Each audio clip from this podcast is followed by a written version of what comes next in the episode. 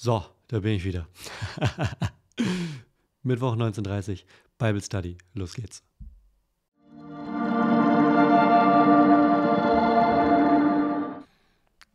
So, moin, moin. Schön euch quasi zu sehen. Also schön, dass ihr da seid, meine ich. Richtig cool. Also, wir machen wieder weiter. Ich hatte ja eine kleine, kleine, äh, quasi Eltern, Vaterschafts, äh, alles verändert sich gerade Pause. Aber die ist jetzt auch vorbei. Ne? Also, jetzt machen wir wieder weiter. Und wir sind ja mitten noch im Markus-Evangelium. Falls du irgendwie zufällig gerade hier aufgetaucht bist oder in der Zwischenzeit dazu äh, gestoßen bist und nicht live dabei warst, das funktioniert so. Wir sind gerade mitten im Markus-Evangelium mit der großen Frage, wer ist eigentlich Jesus? Weil das ist gut, wenn man auf die Frage eine Antwort hat, finde ich. Und wir machen heute ein kleines Stückchen weiter von Kapitel 4. Das ist die erste halbe Stunde. Und die zweite halbe Stunde, da kannst du Fragen stellen. Schreib die einfach in den Chat und schreib groß Frage, Doppelpunkt davor. Dann finde ich das nachher nämlich wunderbar leicht. Und ja, und dann haben wir ein, ein schönes Stündchen hier jetzt zusammen. Also, legen wir direkt mal los, wa? Guck mal, wir sind ja gerade mitten bei den Gleichnissen. Und Gleichnisse, die sind ja so eine, so eine besondere äh, besondere Angelegenheit. Denn bei Gleichnissen ist es ja so, dass die quasi zwei Ebenen haben.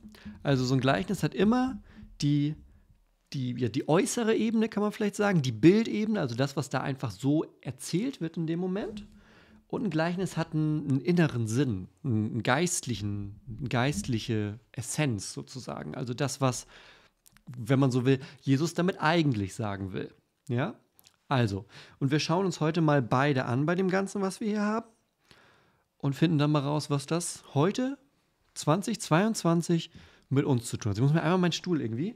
Guck mal, da bist du kaum mal ein paar Wochen nicht im Studio hier. Und der Stuhl steht anders. Ah, so, besser. Also, wir starten einfach mal. Ich lese den Text einmal vor und dann gehen wir den so häppchenweise durch. Jesus fuhr fort. Ich erzähle euch noch ein Gleichnis für das Reich Gottes. Ein Bauer streute Saatgut auf einem Feld aus. Ob er nun schlief oder aufstand, die Tage vergingen, die Saat keimte und wuchs ohne das Zutun des Bauern heran. Denn die Erde bringt das Getreide ganz von selbst hervor.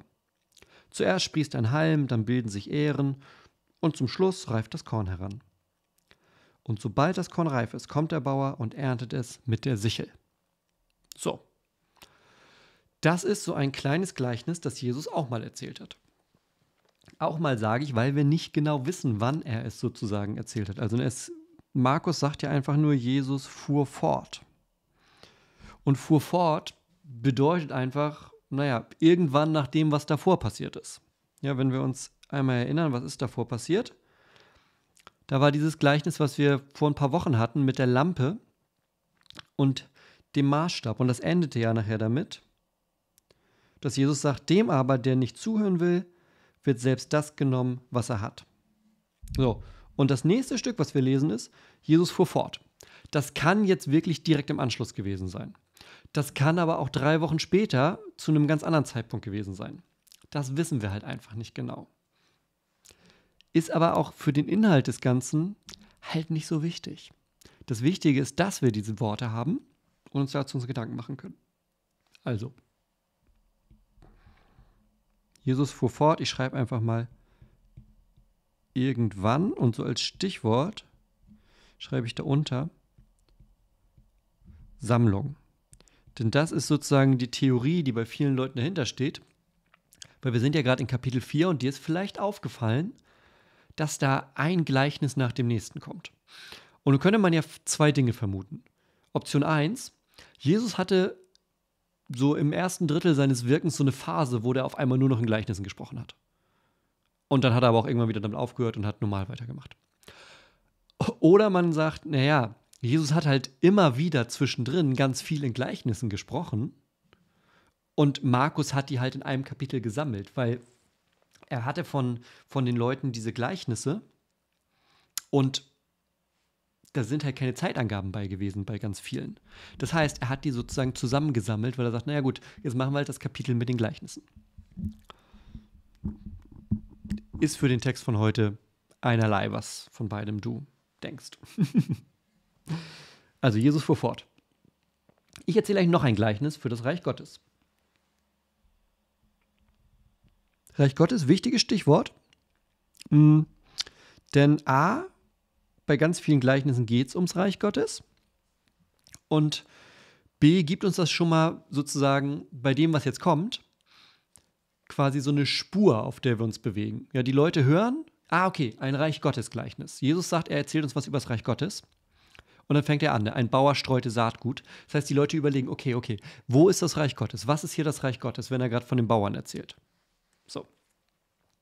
Und hier geht es quasi darum, ja, wie es anfängt und wächst, schreibe ich mal hin.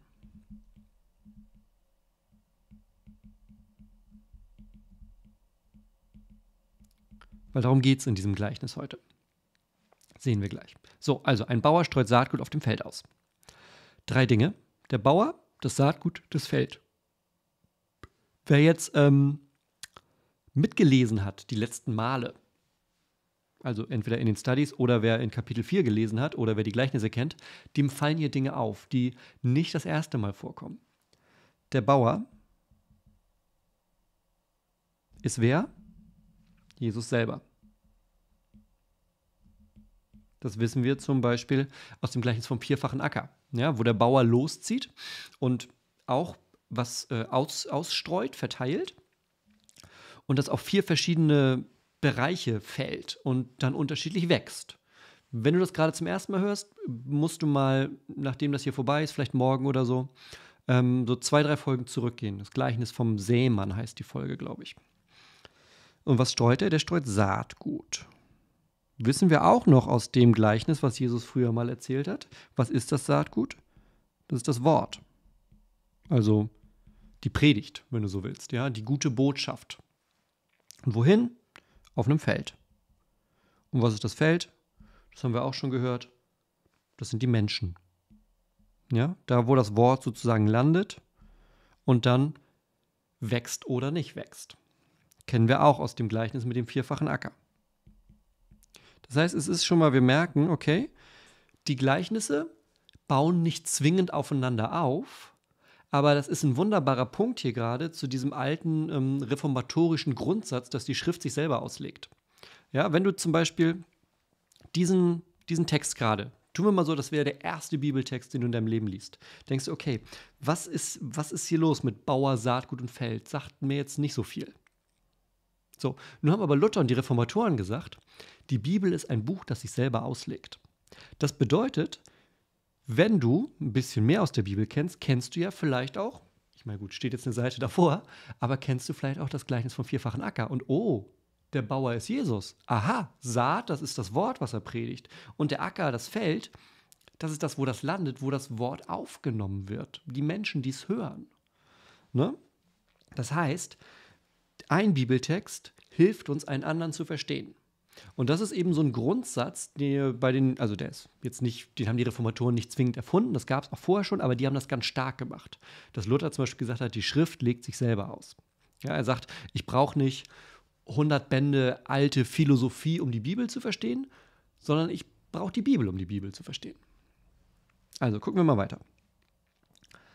Und ob er nun schlief, ne, also der Bauer, oder aufstand, die Tage vergingen.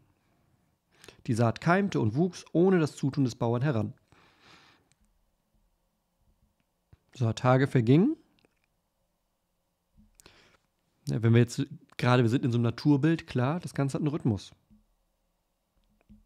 Die Welt hat einen Rhythmus, ist dir vielleicht schon mal aufgefallen. Gott gibt der Welt einen Rhythmus. Auf den ersten Seiten der Bibel. Sechs Tage arbeiten, einen Tag Ruhe. Ist auch ein Rhythmus.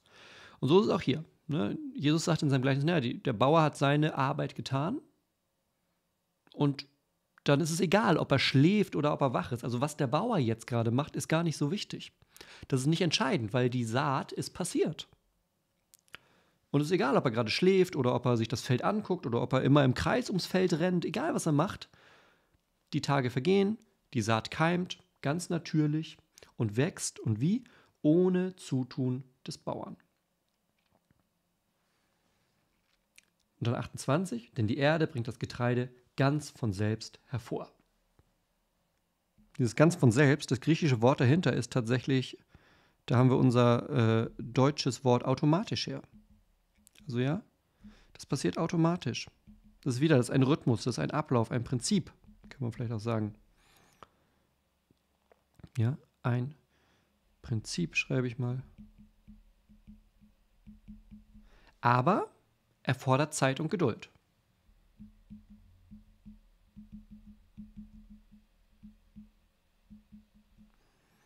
So. Und dann wird nochmal so in dem Bild beschrieben, wie das passiert. Ne? Zuerst ein Halm, dann bilden sich Ähren und zum Schluss das Korn. Und das ist ja sozusagen auch das, wo wir hinwollen. Der Korn, das ist ja die Frucht des Ganzen. Denn, weiß jeder gute Landwirt, das Korn, das kannst du abernten, dann kannst du es verarbeiten oder essen oder du kannst wieder aussehen damit. So. Und das hören wir jetzt auch in 29. Und sobald das Korn reif ist, kommt der Bauer und erntet es mit der Sichel. Sobald. Ja, also hier die Verse davor, da ist der Bauer noch und es ist egal, was er tut. Er kann schlafen, er kann aufstehen, er kann rumlaufen, er kann sich das Feld angucken. Das, was auf dem Feld gerade passiert, nachdem gesät wurde, das passiert. Aber sobald das Korn reif ist, kommt der Bauer und erntet. Das heißt, der Bauer kennt den Zeitpunkt, an dem es wieder wichtig ist, dass er etwas tut. Er weiß sozusagen, wann die Zeit ist, um schlafen oder rumsitzen. Und er weiß, wann die Zeit ist, an der er handeln muss, nämlich das Korn ernten. Ich mache mich mal hier kurz aus dem Weg. So. Wo die Zeit ist, um zu handeln, um zu ernten. Der Bauer kennt den Zeitpunkt. Das ist die bildliche Ebene. Ja? Ein Bauer, der sich auskennt mit seinem Job und der weiß, wann er sät und wann er erntet. So. Das ist das Erste. Das Zweite, das Innere, der geistliche Sinn des Ganzen da müssen wir natürlich, haben wir vorhin schon aufgeschrieben, wer ist denn das eigentlich? Wer ist der Bauer? Was ist das Korn? Was ist der Boden? Ja, Jesus, das Wort, die Menschen.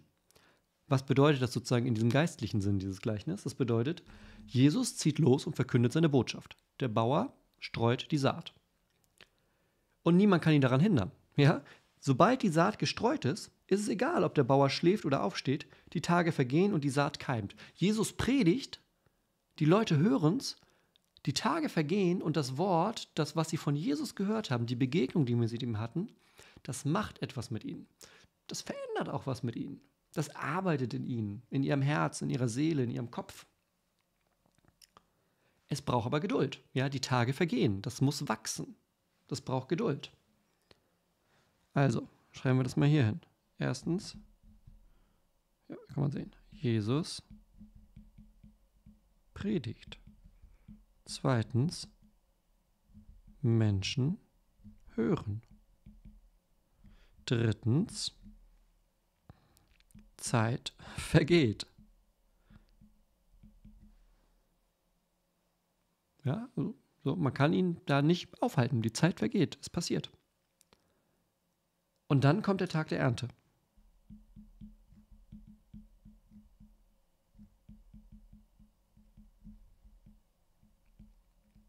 Denn am Ende kommt der Bauer ja wieder, ne? Jesus. Und sobald das Korn reif ist, kommt der Bauer und erntet es mit der Sichel.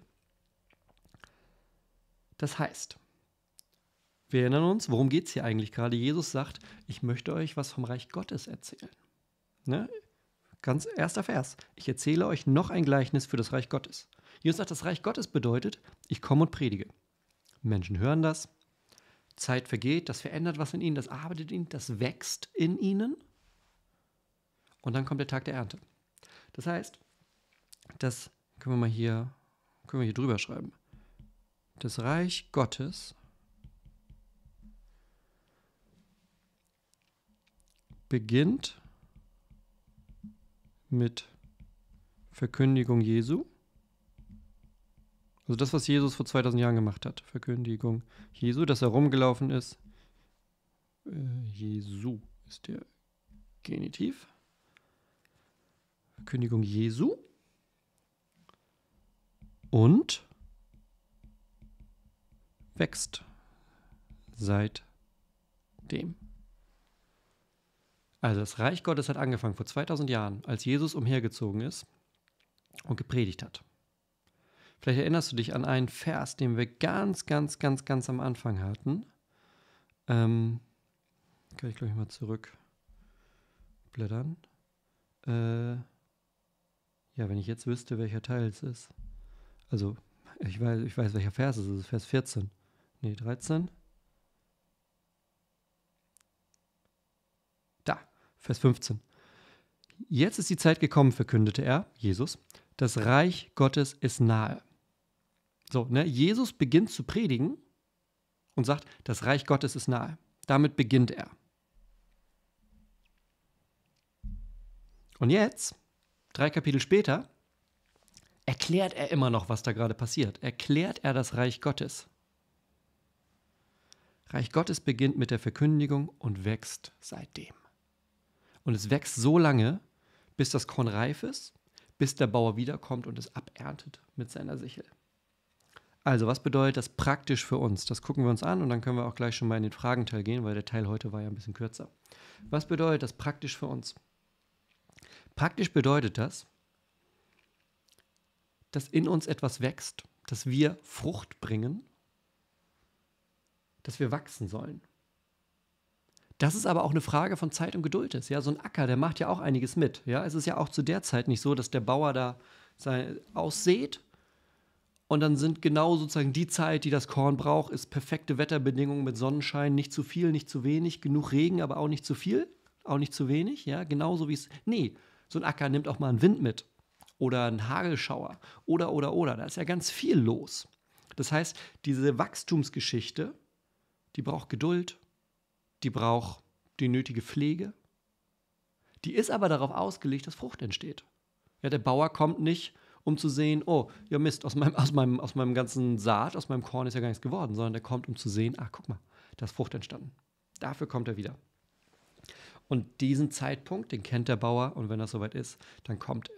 Wenn es soweit ist, dann kommt Jesus. Und, das finde ich das Schöne daran, tatsächlich, Jesus ist optimistisch.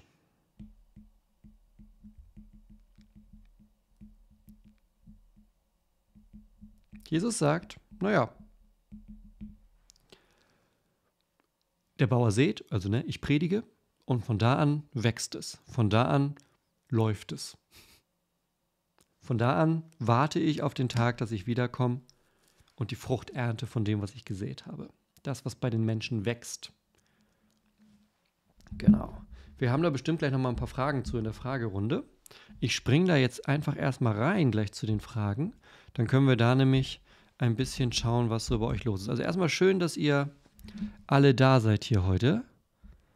Das freut mich sehr. Genau, ich gucke mal so ein bisschen. Ganz viele, ich war ja ein paar Tage nicht da. Aber voll schön, super viele Namen, die ich, äh, die ich wiedererkenne. Das freut mich richtig. Richtig schön. Richtig schön. Gute Sache. Ach, und voll süß. Ganz viele Leute gratulieren äh, zur Geburt unserer Tochter. Das ist tatsächlich ja, was haben wir denn so? Ja, Ende September. Ist tatsächlich jetzt auch zwei Monate bald her. Ne? Anfang August wurde sie geboren, Zoe. Und ähm, genau. Also richtig schön. Ganz vielen Dank für die, für die, ähm, für die Glückwünsche und die Segenswünsche, die äh, bei uns angekommen sind. Auch ja unter meinem letzten Video, wo ich ja so ein bisschen von Veränderungen erzählt habe, die bei uns gerade anstehen, falls du es noch nicht gesehen hast.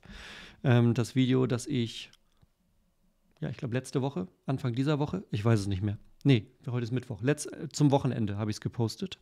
Ich glaube Freitag. Ähm, da erzähle ich so ein bisschen von Veränderungen, die gerade bei uns ins Haus stehen. Genau. Also, schön, dass ihr da seid. Und wir schauen jetzt einmal, äh, wie es mit den Fragen hier aussieht. Ich filter das einmal nach Frage. So, Frage. Daya fragt, was konkret ist hier gemeint mit erntet es mit der Sichel? wieder sozusagen beide Ebenen. Ne? Also auf der ersten Ebene, auf der Bildebene, ist das natürlich das, was der Bauer macht. Also wenn ein Bauer zur damaligen Zeit, heute, wird er, heute würde man sagen, er kommt mit einem Mähdrescher. Damals kommt er halt mit einer Sichel. Das ist ja, kennst du vielleicht, so ein, hat so einen Griff und dann so ein, wie so ein Halbmond, Mondsichel, scharfes Messer und damit werden die, wird, das, wird das Korn abgeerntet. Ähm, das ist die Bildebene. Das ist tatsächlich einfach ähm, das, was passiert, wenn es reif ist. So. Was bedeutet es auf der geistlichen Ebene? Sozusagen, wenn wir angucken, okay, was bedeutet das, wenn wir über das Reich Gottes reden? Weil Jesus sagt ja, ich erzähle euch das Gleichnis, damit ihr danach mehr über das Reich Gottes wisst als vorher. Das verrät uns über das Reich Gottes, dass es einen Startpunkt gibt. Jesus fängt an zu predigen, Jesus seht, und dass es einen Endpunkt gibt. Jesus erntet. Ähm, es verrät uns auch, würde ich behaupten, dass dieser Endpunkt noch nicht erreicht ist, weil wir würden merken, wenn der Bauer zurückkommt mit seiner Sichel und erntet. Hm, wenn du in die letzten, auf die letzten Seiten der Bibel schaust, ähm, dann findest du das Buch der Offenbarung. Also du findest es auch in den Evangelien schon. Also auch die Evangelien haben kurz vor Ostern, also kurz vor den Osterdingen, äh, häufig ein Kapitel, wo es um die letzten Dinge geht. Also quasi um die Frage, was passiert am Ende ähm, unserer Welt, wenn du so willst. Und ähm, da ist dieses Erntebild auch ganz stark vertreten. Also wenn du da mal guckst, zum Beispiel in der Offenbarung oder wenn du guckst ähm, in den Gleichnissen, die später kommen, ähm, da taucht dieses Erntebild häufig im Zusammenhang damit auf, dass äh, es mit dieser Welt zu Ende geht. Und dass die Ernte bedeutet, ähm, jetzt in diesem Bild, da ist es ähm, sozusagen jetzt nicht großartig aufgesplittet. Also da ist ja einfach nur der Bauer kommt und erntet. Ähm, du hast auch manchmal so Bilder, dass du hast, da kommt der Bauer und erntet und das Gute, das nimmt er mit und das Schlechte, das äh, wird im Feuer verbrannt zum Beispiel. Also da sozusagen dieses Erntebild ähm, ist ein Gerichtsbild, wenn du so willst. Genau. Und gerade wenn du zum Beispiel in die Offenbarung reinschaust, dann hast du ja auch ganz stark dieses Gerichtsbild mit Jesus als Richter. Genau, die Frage sehe ich, die ist hier noch ein, zwei Mal. Ich muss mal ein bisschen weiter gucken. Äh, N77 fragt, machst du das äh, regelmäßig? Ja, wenn ich nicht gerade Kinder kriege, jeden Mittwochabend. also ab, ab heute quasi wieder äh, Mittwochabends. Genau. Und genau, wir machen das Du bist anscheinend das erste Mal dabei, freut mich voll. Wir sind heute bei Folge 21 von Markus, also du kannst noch 20 Folgen hiervon aufholen, wenn du willst. Und auch noch ein paar Studies davor. Also ich glaube, ich weiß gar nicht, wie viele Studies ich inzwischen hier auf dem Kanal habe. Aber über 50, 60 bestimmt. Also 60 Stunden, 70 Stunden an Studies oder so. Ist viel. Ähm, genau, und wir machen das gerade so, dass wir Markus, wir haben vorne angefangen und gehen gerade einmal komplett durch und sind dann so in drei Jahren fertig, vielleicht, keine Ahnung. Muss auch mal Ziele haben im Leben. Eva Maria fragt, wie lauten deine Tipps für den Umgang mit Zweifeln? Ähm, mein Tipps für Umgang mit Zweifeln ist, Zweifel erst einmal auch anzunehmen. Also Zweifel bedeuten ja, nimm Zweifel mal ähm, wie ein Signal vielleicht. Zweifel sind ein Signal. Zweifel sind ein Signal dafür, äh, ja, wofür? Also für etwas, auf das du aufmerksam gemacht werden sollst. Ähm, ist die Frage, woran zweifelst du? Ist das so schwammiger, allgemeiner, großer, ich zweifle an allem Zweifel? Oder ist es Zweifel in einem bestimmten Thema von Leben oder Glauben?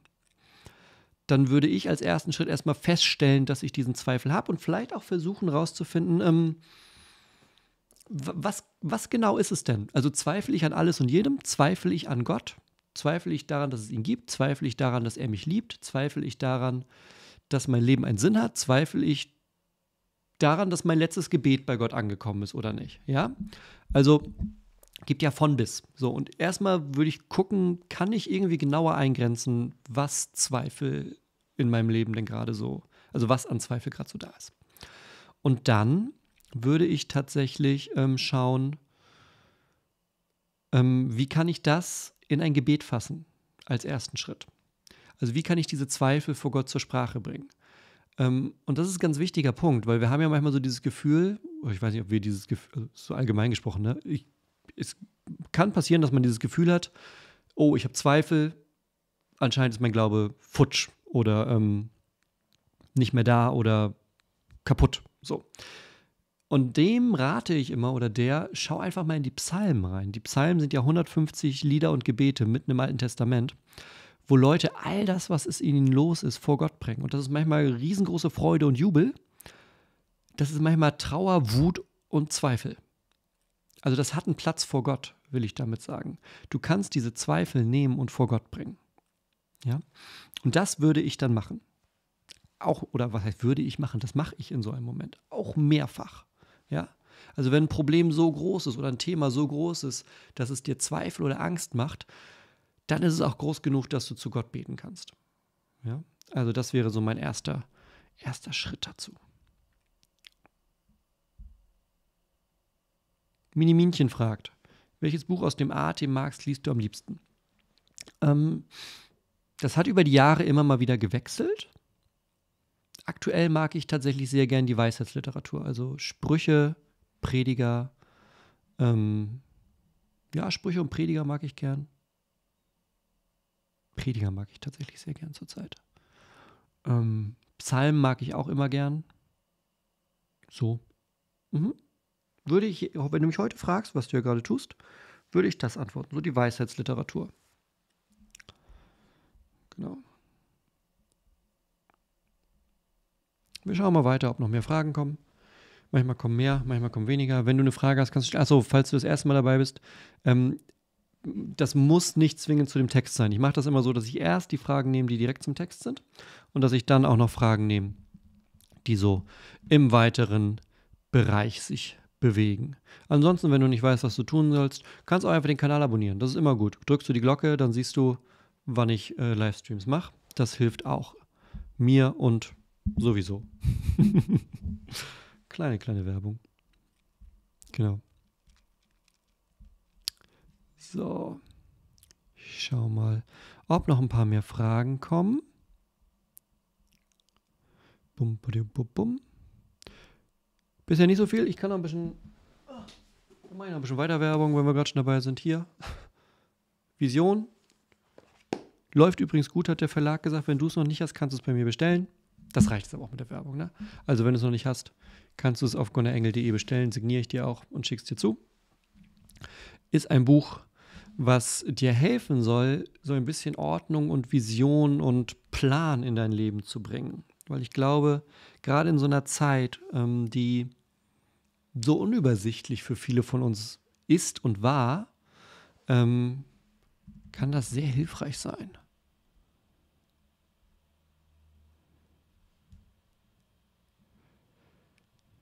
Super.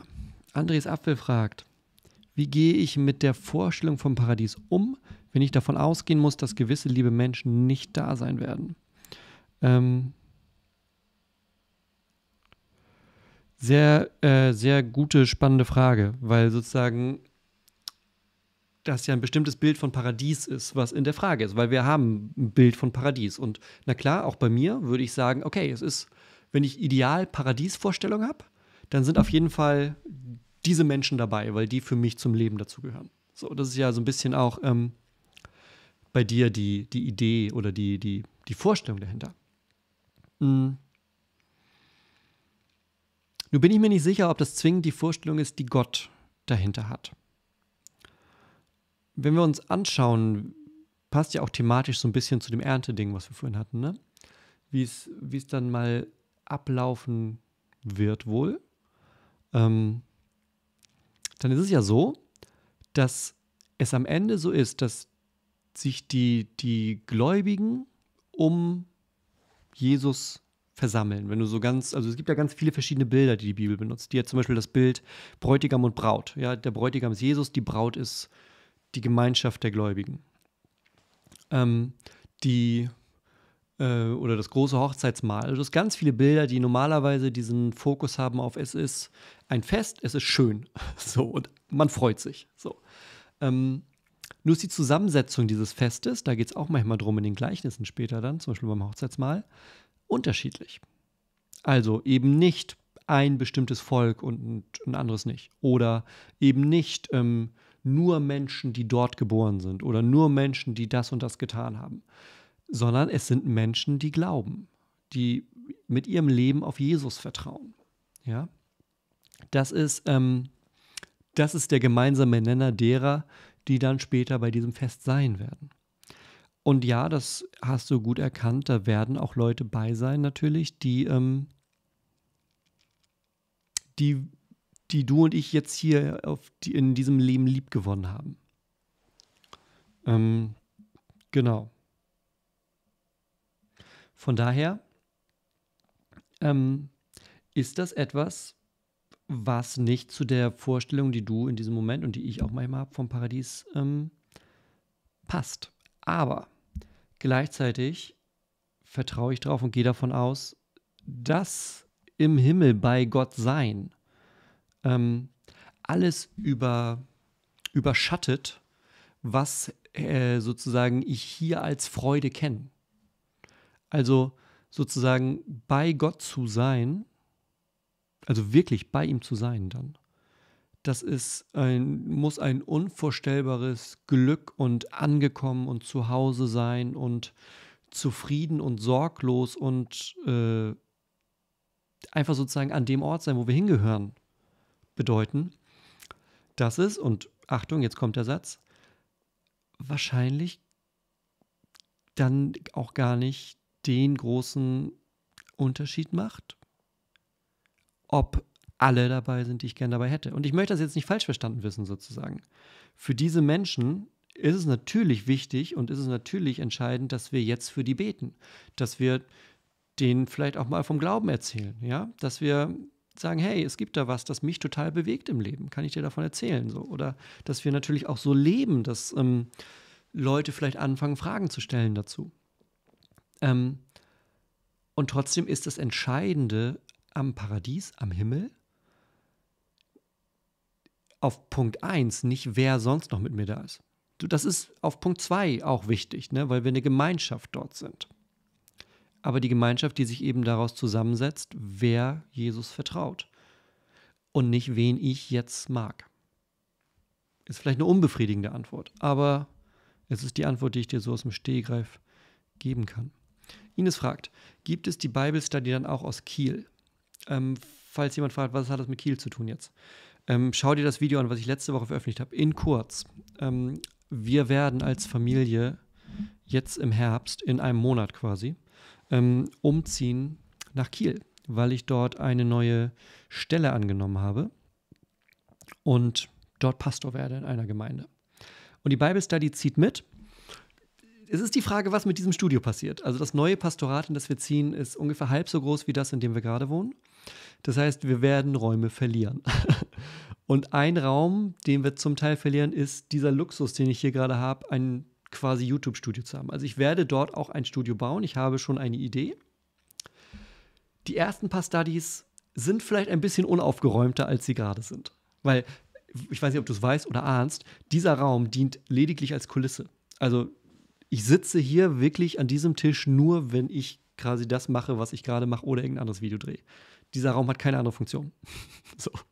Ähm, und die Rückseite von dem, was du gerade siehst, also das, was ich angucke, sieht auch weit weniger schön aus als das, was du hier hinter mir sehen kannst. Von daher, ähm, ja, die Study kommt mit. Die wird auch weiter stattfinden. Ich muss aber noch ein bisschen basteln.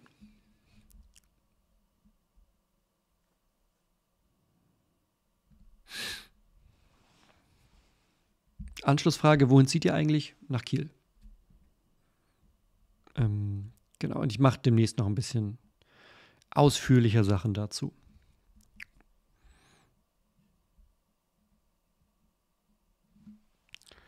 So, schauen wir mal weiter. Jetzt sind hier noch ein paar Fragen, muss ich erstmal sortieren.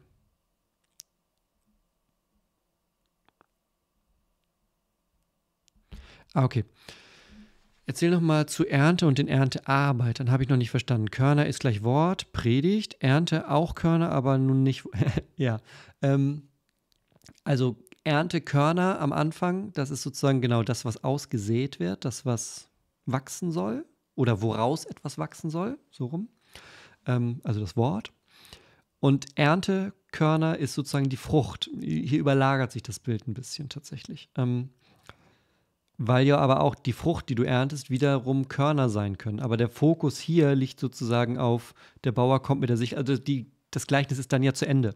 Es ist dann ja nicht, und dann packt er wieder alles ein und zieht nochmal los, um zu sehen, sondern das Bild geht ja von Saat, Wachstum, Ernte. Das ist ja sozusagen der Weg in diesem Gleichnis.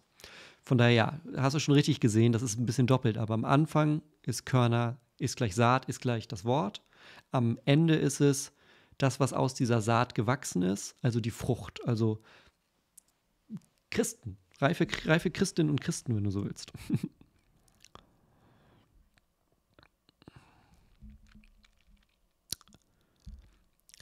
Spannende Frage, warum wurden im Arti so viele Tiere geopfert? Ähm,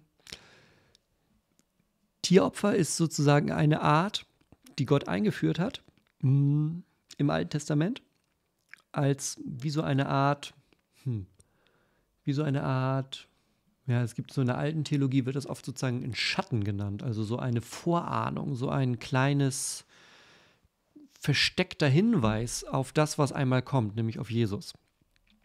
Vielleicht ist es so rum leichter erklärt. Also, was hat Jesus gemacht? Jesus ist auf die Welt gekommen, hat gepredigt, hat Wunder getan, hat ganz viel Sünden vergeben, hat alles Mögliche getan, aber das wichtige, große, entscheidende ist, dass er am Kreuz gestorben ist für uns. Und die Bibel bezeichnet das auch als Opfer. Ja, da haben wir einen parallelen Begriff. So. Und deutet das auch mit Worten, die im Alten Testament zum Beispiel für mit Tieren, also es gibt zum Beispiel dieses berühmte Zitat aus Jesaja, ein Lamm, das zur Schlachtbank geführt wird ähm, was ja auch ein Tieropferbild ist, und das wird auf Jesus angewandt. Und da wird sozusagen parallel gesetzt, das, was Jesus da tut, das ist quasi ein Tieropfer für uns. So. Und wenn wir jetzt zurückgehen und überlegen, okay, was passiert am Alten Testament? Im Alten Testament ist es so, dass äh, es gerade zum Beispiel im Buch Levitikus in den ersten acht Kapiteln ganz starke oder ganz viele so, ja, so Auflistungen gibt wenn du dieses oder jenes getan hast, um das wieder in Ordnung zu bringen, opfere zwei davon und drei davon an Tieren. So. Wenn du dieses aber gemacht hast, dann zwei Tiere davon und vier davon. So, also es gibt sozusagen so, ein, so, eine Tabelle, wenn du so willst, wo drin steht, was geopfert wird, ähm, um eine Sünde quasi ja, nicht wieder in Ordnung zu bringen, aber um dafür Abbitte zu leisten, Buße zu tun. Ähm, hat auch mit Herzensumkehr und sowas alles zu tun, aber dieses Tieropfer ist sozusagen nochmal ein äußeres, einmal ein äußeres Versinnlichen davon und auch die Vorstellung, dass man Gott etwas abgibt sozusagen, weil das Tier Hätte ich ja auch haben können. Ich hätte es ja auch essen können. Oder im Zweifel, ich musste es kaufen, um es dann zu opfern. Das heißt, ich gebe Gott etwas als Wiedergutmachung, wenn du so willst. Das ist eigentlich der Gedanke dahinter. So. Und dieses Bild, das, was da passiert, ist sozusagen ein, quasi, es gibt den Deutungsraum für die Menschen schon, damit sie besser verstehen, was Jesus später vorhat. Dass Jesus sagt, ich opfere mich, ich gebe mich selbst als Opfer für euch. Ein für alle Mal, sagt der Hebräerbrief. Ein für alle Mal ähm, wurde er für uns geopfert. Und das ist äh, sozusagen das, was da passiert. Genau. Schauen wir mal, ob es noch mehr Fragen gibt. Es wurde hier noch ein paar Mal gefragt, ob die Sichel eine besondere Bedeutung hat. Naja, auf der Bildebene ist es halt das Werkzeug, das, das so ein Bauer benutzt, um Korn zu ernten zur damaligen Zeit. Mm, auf der naja, auf der sozusagen geistlichen Ebene würde Sichel, also das ist jetzt aber Spekulation. Also ich weiß jetzt nicht, dass Sichel so wie Bauer normalerweise für Jesus steht oder Korn für Wort oder ne, so. Gibt es jetzt nicht, wenn ich das richtig sehe, typisch Sichel ist das. Also Sichel hat aber ja sozusagen dieses Ding, das ist was Endgültiges, das passiert ganz am Schluss von diesem ganzen Prozess und hat natürlich auch was Schneidendes, was Trennendes. So, das ist natürlich in diesem Bild der Sichel alles drin. Aber ich glaube, das ist nicht so, so deutlich in dem Moment, wie jetzt zum Beispiel der Bauer ist Jesus. So, das ist, das ist deutlich her als, ähm, als das andere. Ja, genau. Genau.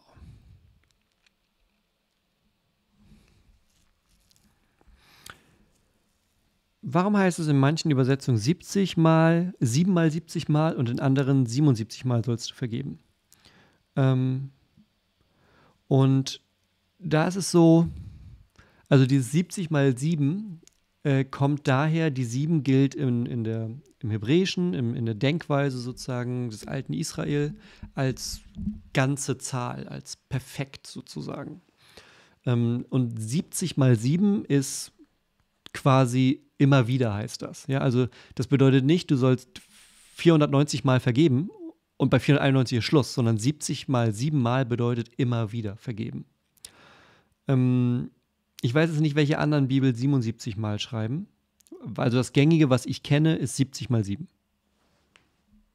Ah, okay, jetzt verstehe ich langsam die andere Frage. In der Basisbibel steht nicht Sichel, sondern die Erntearbeiter.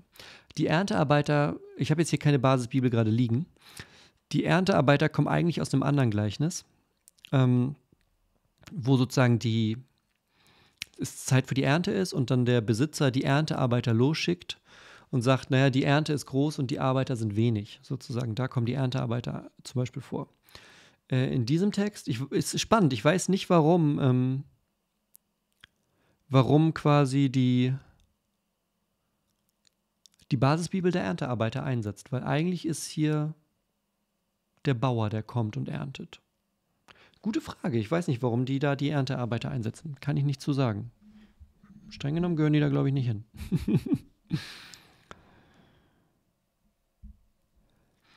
Sind Kreuze in der Kirche mit Jesus drauf nicht Götzendienst? Ähm, also nee, ich überlege nur die Unterscheidung, ob sozusagen, ob das auch gilt ohne Jesus drauf. Also es gibt ja Kreuze mit Jesus drauf, das ist ja klassisch sozusagen ein Kruzifix. Und es gibt Kreuze ohne Jesus drauf. Götzendienst bedeutet ja, dass man etwas als Gott verehrt, was nicht Gott ist. Und da Jesus Gott ist, ist es kein Götzendienst. Nur ist natürlich die Frage, ob man den Gegenstand Kreuz irgendwie, also dieses eine besondere Kreuz, dass man sozusagen genau diesem Gegenstand irgendwelche übernatürliche Macht zuspricht, da kommen wir dann irgendwie in Bereiche, die schon weniger deutlich sind. So ist die Frage, ob ich es dann als Götzendienst ähm, betiteln würde oder als einfach nur irgendwie unsachgemäßen Gebrauch. ähm, aber per se ist natürlich ähm, ein Kreuz in einer Kirche nicht Götzendienst, sondern ein Kreuz in der Kirche gehört dahin. So. Mit Jesus drauf oder ohne Jesus drauf. Das eine betont sozusagen den Karfreitag mehr, das andere könnte man sagen, betont den Ostersonntag mehr. Aber beides ist Wirken Jesu in Tod und Auferstehung. Ähm, genau, also kein Götzendienst.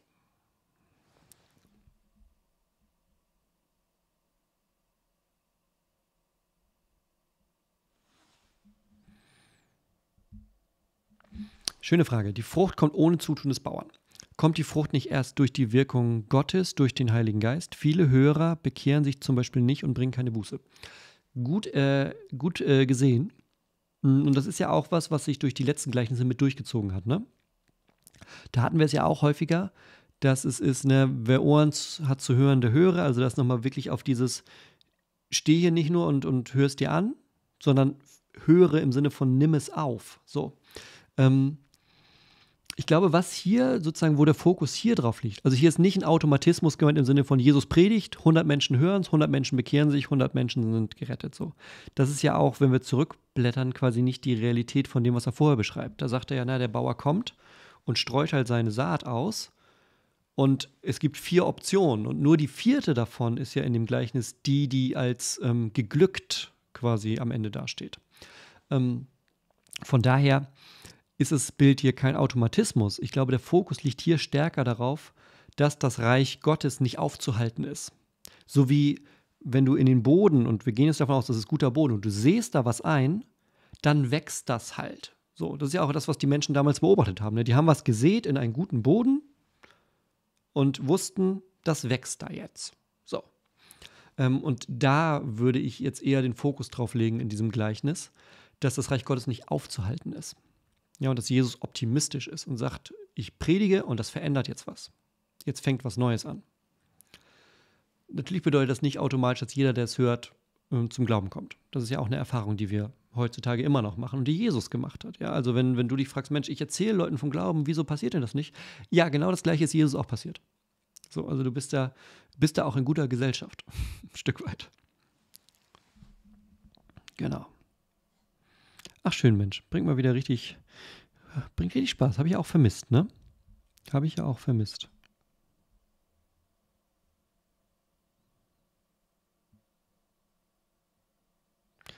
Sehr schön. Sehr schön, sehr schön, sehr schön.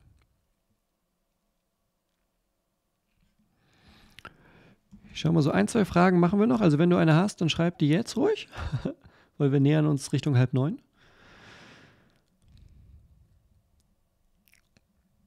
Hm, wie konnten sich nicht jüdische Menschen zur Zeit des Alten Testaments zu Gott bekehren? Haben diese nicht einen Nachteil zu später Geborenen, sprich mit dem Neuen Testament? Coole Frage. Das ist eine Frage, mit der hat Paulus beschäftigt, der sich zum Beispiel am Anfang ähm, vom Römerbrief auch. Mm.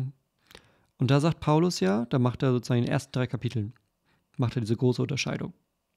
Er sagt erst in Kapitel 1 ist das und 2. Also in 3 kommt die Lösung für das Ganze. Aber in 1 und 2 sagt er, naja, was für Leute gibt es denn? Es gibt Leute, die wissen, dass es einen Gott gibt, weil die zum Volk Israel gehören. Ja, die haben von ihren Eltern gehört, ähm, das ist unser Glaubensbekenntnis, das sind die zehn Gebote, das ist die Geschichte von Mose, das ist die Geschichte von Abraham. So. Er sagt das, um dann zu sagen, naja, und die können sich nicht rausreden und jetzt so tun, als hätten sie nie von Gott gehört. So, das sind die einen. Die anderen sind alle anderen für Paulus zur damaligen Zeit. Also wer nicht zum Volk Israel gehört, ist Gruppe 2. So, es gibt, das sind die beiden, und das ist die Unterscheidung, die er macht. Und er sagt, und die können sich auch nicht rausreden, weil wer mit offenen Augen durch die Welt läuft, der kann gar nicht anders als auf den Gedanken kommen, dass es einen Gott geben muss. Ja, hast du dich mal umgeschaut in der Natur oder so? Oder hast du mal deine Hände angeguckt? Hast du mal, wo, wo soll es denn herkommen, sagt Paulus? Wo soll es denn herkommen? Also selbst wenn du nicht die Geschichte von Mose oder Abraham kennst, ähm, dann, also was ist, was ist dann los? So, es gibt diesen Gott. Es, oder es gibt einen Gott. Zumindest dahin müsstest du kommen nach Paulus dann. Ähm, so, nun haben natürlich den Nachteil, dass sie nicht wissen, wie dieser Gott heißt. So. Ähm, Paulus löst das dann aber so auf und sagt, naja, Vorteil, Nachteil. Am Ende ist es so, keiner von beiden steht gut da, weil die, die nicht zum Volk Israel gehören, die müssten wissen, dass es einen Gott gibt, aber tun so, als würde es keinen geben. Und die zum Volk Israel gehören, die wissen, dass es einen Gott gibt. Die kennen sogar die Gesetze und brechen sie dann auch noch. So. Zweiter Strang der Überlegung ist ja sozusagen dann auch noch, was wir in unserem Glaubensbekenntnis haben, ne? hinabgestiegen in das Reich des Todes. Am dritten Tag auferstanden von den Toten. Das ist ja quasi Kar-Samstag, also Karfreitag und dann Samstag vor Ostersonntag. Ähm, und da ist es ja so, ähm, dass mh, mm, die Vorstellung da ist, und das beruht auf quasi zwei Stellen, einmal im Petrusbrief und einmal äh, ist mir gerade entfallen. Die Idee, dass Jesus am, wo war Jesus am Samstag? Ne? Freitag am Kreuz, Sonntag auferstanden. Was war am Samstag? Da war er im Totenreich und hat das Evangelium allen gepredigt, die vor dem ersten Karfreitag gestorben sind. Ist biblisch so ein bisschen tricky. Deshalb ist das mit so einer Klammer. Es ist, daher kommt aber dieser Satz aus unserem Glaubensbekenntnis. Genau. ich habe gesehen, du hast das Schiff des Theseus im Hintergrund da liegen. Liege ich richtig?